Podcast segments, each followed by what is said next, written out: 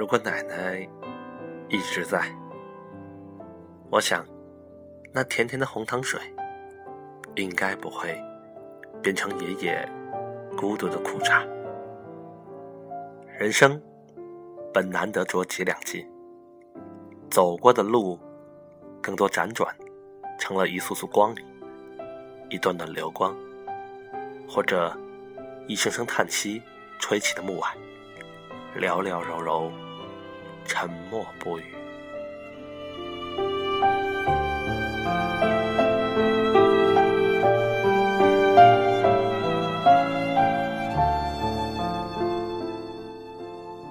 我记得很多漂亮的诗句，清嗓润喉，最好是等闲变却故人心，却得故人心易变。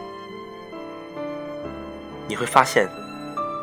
那么多独唱、独愁，是源于春华邂逅的满地秋实，不堪清脆，变金黄。孤独和煎熬，像微尘一样轻。音乐跟刺绣一样擦过皮肤。糖水和苦茶一般的使人安宁，就像。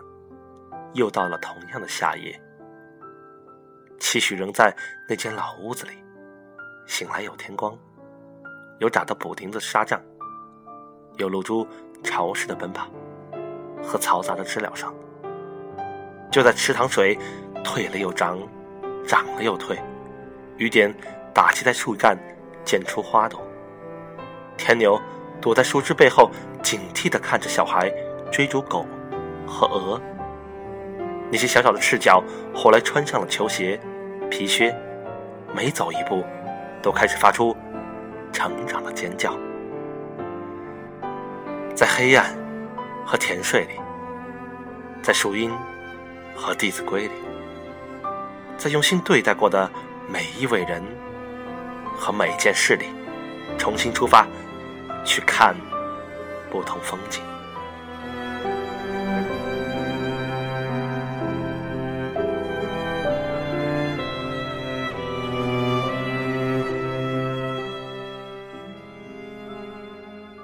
我毕竟懂得，时光并不能倒流。那么很认真的坚持，让二十多岁的自己想重新怀揣一颗真心，把那些不知道什么时候结了冰的欢声笑语和隐恨吞声，重新装订成册，打包放进亲爱大伯的书柜，一本本，一页页，图文并茂，又勾勾画画。就如我当初一册册搬到后院里，借完晨光接木樨，如饥似渴进入那些斑斓又陌生的世界，形成最初的世界观和对美好的向往。